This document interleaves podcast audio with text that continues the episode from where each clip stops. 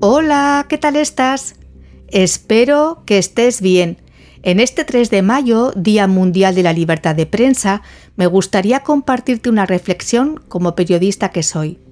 Pero antes y como siempre, agradecerte y darte la bienvenida al podcast Al Hilo de la Vida, un espacio pensado y creado para mentes inquietas.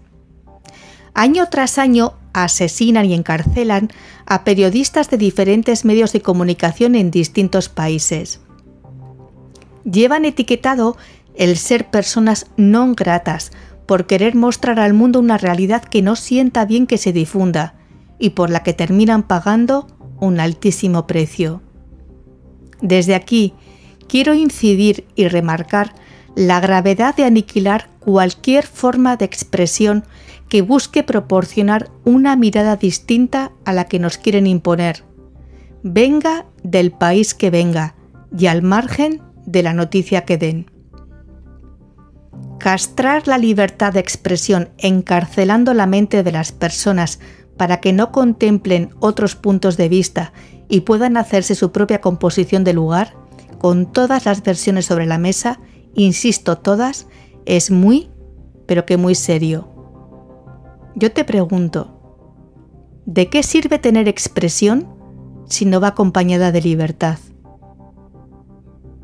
Si el precio de informar te cuesta la vida, o vives en el ostracismo, la amenaza o la invisibilidad por desear conectar con una palabra hermosa que es transparencia.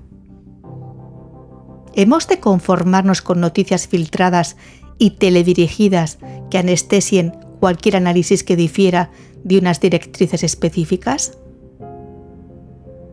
¿Es con esta manipulación con la que debemos forjarnos una opinión sin rastro de otras diferentes?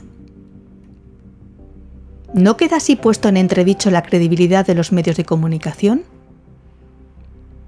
Yo personalmente no lo quiero para mí, ni tampoco para el resto.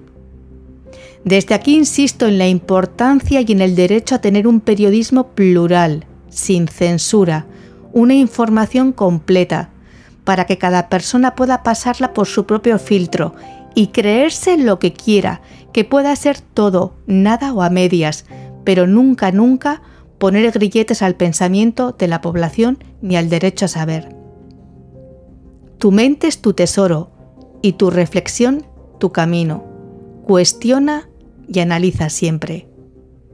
Te ha acompañado un día más Marta Llora. Muchas gracias como siempre por tu tiempo y confianza.